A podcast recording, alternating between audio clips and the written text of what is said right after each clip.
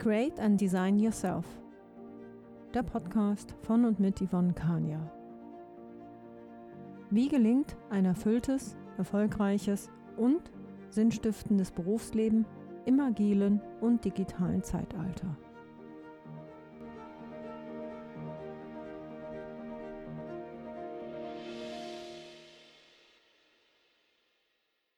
Hallo und herzlich willkommen zur heutigen Podcast-Sendung. Heute in diesem Podcast geht es um das Thema Selbstwert. Ich werde mich diesem Begriff annähern und ich werde auch fragen, welche Rolle die Digitalisierung im Zusammenhang mit dem Selbstwert spielt. Und was ich auch machen werde am Ende, ich werde eine Geschichte vorlesen, bei der es um das Thema Selbstwert geht und die Geschichte heißt Der wahre Wert des Rings. Ja, ich beginne mit der Annäherung an den Begriff Selbstwert. Wie definierst du oder definieren Sie Selbstwert? Die meisten Menschen, mit denen ich zumindest gesprochen habe, setzen den Begriff häufig mit Anerkennung oder Leistung gleich. Denn in unserem Gehirn ist es einfach ganz simpel. Leistest du etwas, dann bist du auch etwas wert, in Anführungszeichen. Dabei hat das nichts mit unserem eigentlichen Selbst zu tun. Viele fühlen sich nur wertvoll, wenn andere sie loben oder ihnen positives Feedback geben. Wie ist es bei dir? Wie ist es bei Ihnen? Ich behaupte, dass Selbstwert nicht im Außen zu finden ist. Selbstwert kommt von innen. Ich hoffe, ich kann Sie mit der nachfolgenden Argumentation überzeugen und auch eventuell in einer anderen Form irgendwann das Ganze auch nochmal diskutieren. Seien Sie herzlich oder sei herzlich eingeladen, mir dazu ein Feedback zu geben. Selbstwert ist nicht angeboren oder durch Erziehung festgelegt, sondern es entwickelt sich wesentlich über die gesamte Lebensspanne. Selbstwert entwickelt sich in der Auseinandersetzung des Menschen mit sich selbst, mit anderen und mit der jeweiligen Umwelt. Unser Selbstwertgefühl ist sehr eng mit der Bewertung, die wir uns selbst zukommen lassen und den Vergleichen, die wir im Alltag machen, verbunden. Vielleicht als kurzes Stichwort, denk mal darüber nach, wie du mit dir selber sprichst, gerade jetzt in dem Moment. Komme ich zurück zu dem Vergleichen. Sich mit anderen vergleichen ist wie das Fahren in eine Einbahnstraße. Es ist definitiv die falsche Richtung. Selbstwert entsteht unter anderem durch Selbstwirksamkeit. Selbstwirksamkeit ist die Fähigkeit und die Überzeugung, etwas Positives zu bewirken, also Einfluss auf das eigene Leben zu nehmen. Das ist ein Lernprozess. Diese Fähigkeit oder diese Überzeugung, die ist sehr, sehr wichtig für die subjektive Lebenszufriedenheit. Da sich Menschen mit einem hohen Selbstwert bzw. Selbstwirksamkeitsgefühl als Akteurinnen und Lenkerinnen ihres Lebens empfinden und nicht als Opfer von Umständen oder Reagierende wahrnehmen. Diese Perspektive macht einen riesigen Unterschied im Lebensgefühl. Nathal Brandon zeigt anhand der sechs Säulen des Selbstwertgefühls, wie sich das Leben einfach erfolgreicher gestalten lässt. Das sagt sich so einfach, wie man einfacher, erfolgreicher sein Leben gestaltet. In seinem Buch Die sechs Säulen des Selbstwertgefühls finden sich die folgenden Aspekte, die seiner Meinung nach wesentlich für das Selbstwertgefühl sind. Er nennt da das ganz bewusste Leben. Was ist denn bewusstes Leben? Die einen sagen, es ist das Leben im Hier und Jetzt. Nicht in der Vergangenheit und nicht in der Zukunft. Es ist sich wirklich im bewussten Agieren selbst zu erleben. Das heißt auch immer wieder in die Reflexion zu gehen. Zum Beispiel, wenn man abends zu Bett geht, noch einmal den Tag rekapitulieren lassen und sagen, okay, was habe ich heute, wann und wie gemacht? Was habe ich gut gemacht? Womit war ich nicht so zufrieden? Also dementsprechend in diese Selbstgespräche zu gehen und sich ganz, ganz bewusst dementsprechend zu widmen. Der zweite Punkt ist die Selbstannahme, sich selbst so zu nehmen, wie man ist, eben nicht zu vergleichen. Geht oft einher natürlich auch mit der Selbstliebe. Und ich sage, Selbstliebe ist nicht in die Wiege gelegt. Die Erziehung ist mit Sicherheit ein Wegbereiter in die Selbstannahme. Und ich glaube, irgendwann darf sich jeder Mensch selbst hinsetzen und sagen, ich nehme mich selber an. Und dann kommen wahrscheinlich aus den Gedanken heraus verschiedene Argumente, die das widerlegen. Und da ins Gespräch mit sich zu gehen. Dann der dritte Punkt, eigenverantwortliches Leben. Ich denke, eigenverantwortlich. Ich liebe dieses Wort verantwortlich, weil dort ist das Wort Antwort drin. Ich gebe mir selbst die Antwort auf das oder auf die Art und Weise, wie ich lebe. Ganz wichtig. Vierter Punkt, selbstsicheres Behaupten der eigenen Person geht für mich ganz klar natürlich auch in die Selbstwirksamkeit. Auch selbstsicheres Behaupten zieht Reflexion nach sich, zieht auch Auseinandersetzung mit sich, mit der Umwelt nach sich und auch, was will ich denn? Bin ich mir sicher, was ich will? Zielgerichtetes Leben ist die Nummer 5 und persönliche Integrität ist die Nummer 6. Integrität lebe ich nach den Werten, die ich mir selbst irgendwann gegeben habe. Werte verändern sich im Laufe des Lebens. Und mache ich mir häufiger bewusst, was ich für Werte habe. Habe ich Ziele, zielgerichtetes Leben? Oder lebe ich in den Tag hinein? Man weiß heute, dass der Verlust an zum Beispiel Integrität mit einem starken Verlust an Lebenszufriedenheit einhergeht. Manchmal wissen Menschen das gar nicht, weil sie sich selbst nie richtig mit den eigenen Werten auseinandergesetzt haben.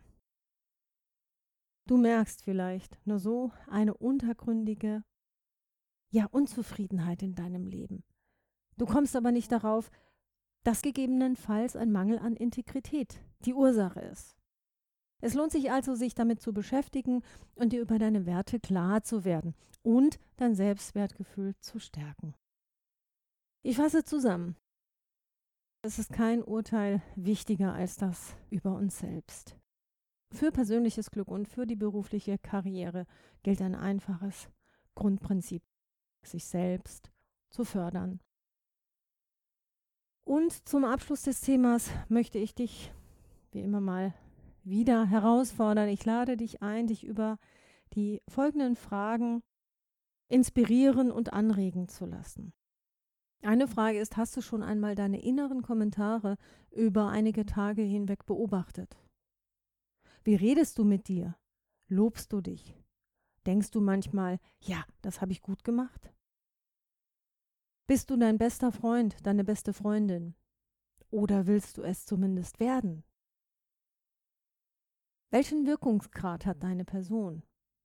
Bist du ein freudiger Entscheider? Bist du eine freudige Entscheiderin? Oder wird über dich entschieden? Wo entscheidest du? Wo wird entschieden? Bist du herzlich verbunden? Bist du in der Welt? Das war es zu dem ersten Punkt, die Annäherung an den Begriff Selbstwert. Der zweite Punkt, welche Rolle spielt die Digitalisierung in diesem Zusammenhang? Haben wir mehr oder überhaupt Macht durch das Internet bekommen? Und was hat das Ganze mit dem Selbstwert zu tun? Ich denke, abhängig von dem Geburtsland hat sich der Grad der Informationen demokratisiert und ich denke, dem Menschen auch Macht gegeben. Wieso? Grundsätzlich gilt, und ich glaube, Sie bzw. du stimmst mir zu, die Digitalisierung hat den Menschen verändert. Der heutige Mensch lebt in seiner bzw. ihrer digitalen Umwelt. Die Reise hat schon viel früher begonnen. Denn wir haben eine epochiale Revolution, Evolution von der Agrargesellschaft über die Industrialisierung bis zur Wissens- und Informationsgesellschaft vorgenommen. Eine lange Reise. Und die Auswirkungen der Digitalisierung auf die jeweilige Psyche sind bisweilen markant. Die Dimensionen der Reizsucht und der Einsamkeit gehen mittlerweile parallel einher. Statistiken zeigen, dass minutenweise das eigene Smartphone, die Posts, die Tweets gelesen bzw. konsumiert werden. Es vergeht in der Regel kein Tag ohne Internet. Zum Beispiel besuchen wir regelmäßig unsere selbstgewählten sozialen Plattformen, lesen Blogs oder nutzen YouTube oder andere Kommunikationskanäle und Informationskanäle. Also wie bildet sich der Selbstwert, wenn wir als vernetzter Mensch in der Abhängigkeit sind und wir Messages brauchen und wir fast zwanghaft auf den nächsten Nachrichtenton eines unserer Social Medias warten?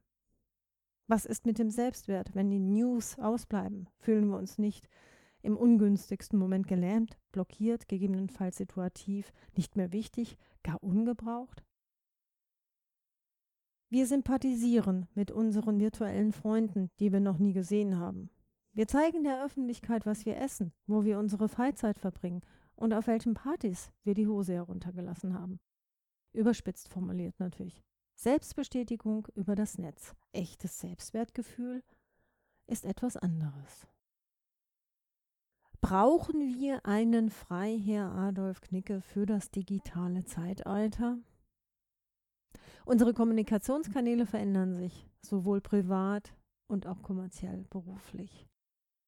Und weil das so ist, setze ich mich auf allen Ebenen für gute, zielgerichtete und sinnstiftende Kommunikation ein. Was ich mir sehr oft selbst bewusst mache, ist, dass Kommunikation durch Worte bestimmt ist und auch auf Worten basiert. Und Worte basieren auf Gedanken.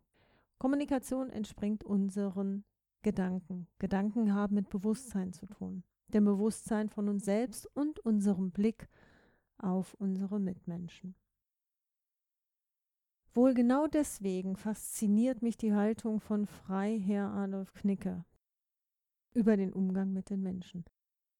Ist ein Werk, das Knicke als Aufklärer zeigt, der mit seinem Werk den Bürgern und Bürgerinnen eine Hilfe an die Hand geben wollte, um sich, in Anführungsstrichen, am Hofe zurechtzufinden.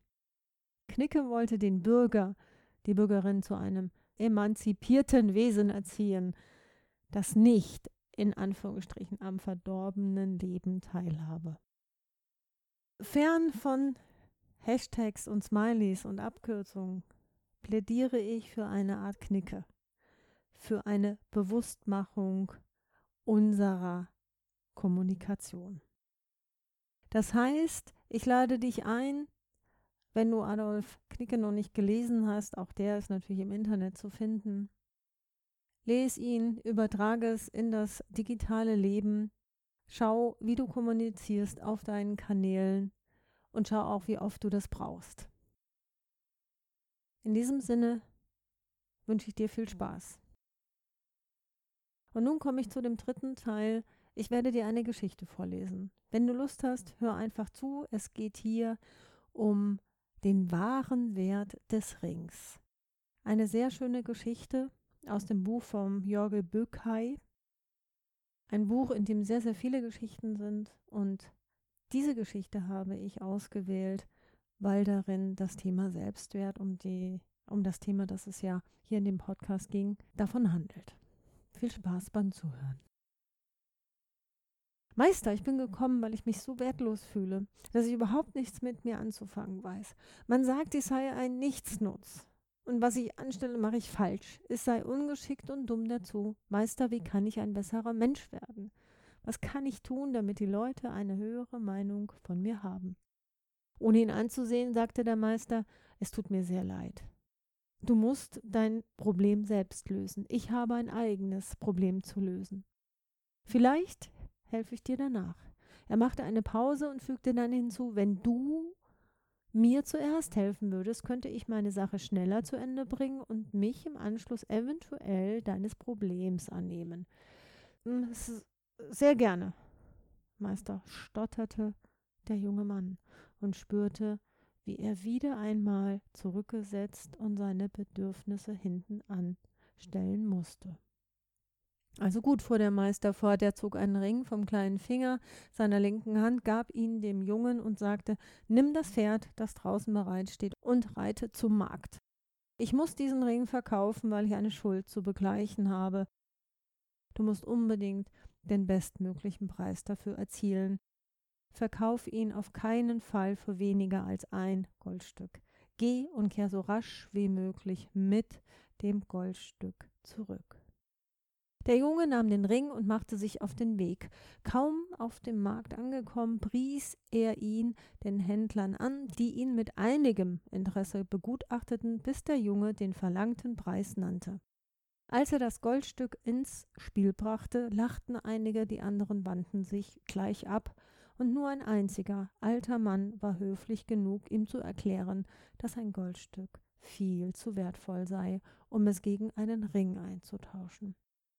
Entgegenkommend bot ihm jemand ein Silberstück an, dazu einen Kupferbecher, aber der Junge hatte die Anweisung, nicht weniger als ein Goldstück zu akzeptieren und lehnte das Angebot ab.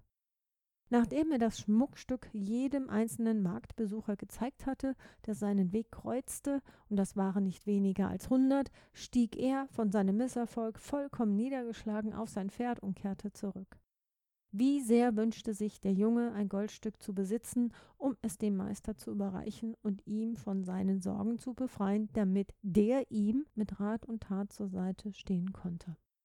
Er betrat das Zimmer. Meister, sagte er, es tut mir leid. Das, worum du mich gebeten hast, kann ich unmöglich leisten. Vielleicht hätte ich zwei oder drei Silberstücke dafür bekommen können, aber es ist mir nicht gelungen, jemanden über den wahren Wert des Ringes hinwegzutäuschen. Was du sagst, ist sehr wichtig, mein junger Freund, antwortete der Meister mit einem Lächeln. Wir müssen zuerst den wahren Wert des Rings in Erfahrung bringen. Steig wieder auf dein Pferd und reite zum Spukhändler. Wer könnte den Wert des Rings besser einschätzen als er? Sag ihm, dass du den Ring verkaufen möchtest und frag ihn, wie viel er dir dafür gibt. Und was auch immer er dir dafür bietet, du verkaufst ihn nicht. Kehr mit dem Ring hierher zurück. Und erneut machte sich der Junge auf den Weg. Der Schmuckhändler untersuchte den Ring im Licht einer Öllampe.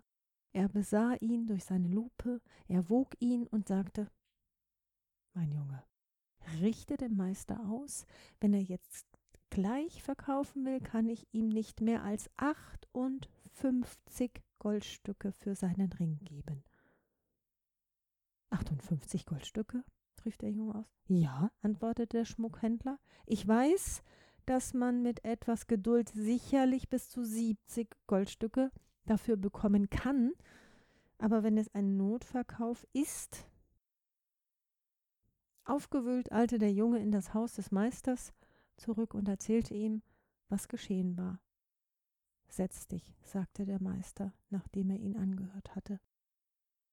Du bist wie dieser Ring, ein Schmuckstück, kostbar und einzigartig. Und genau wie bei diesem Ring kann deinen wahren Wert nur ein Fachmann erkennen. Warum irrst du also durch dein Leben und erwartest, dass jeder x-beliebige um deinen Wert weiß? Und noch während er dies sagte, streifte er sich den Ring wieder über den kleinen Finger der linken Hand. Ja, das war's für heute. Vielen Dank fürs Zuhören. Bleib agil, erfreue dich an dem Wandel und gestalte ihn mit. Ich freue mich über eine positive Bewertung und eine Empfehlung, wenn dir dieser Podcast gefallen hat. Mehr zu mir findest du auf meiner Webseite www.yvonne-kania.de. Tschüss und bis zum nächsten Mal.